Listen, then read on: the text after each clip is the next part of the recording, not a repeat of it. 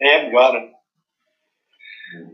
Hello. I think click Uh, Welcome to our English class. Today we are Okay. going to talk down, about back down, and then click physical description. Have a Excellent. nice work. share.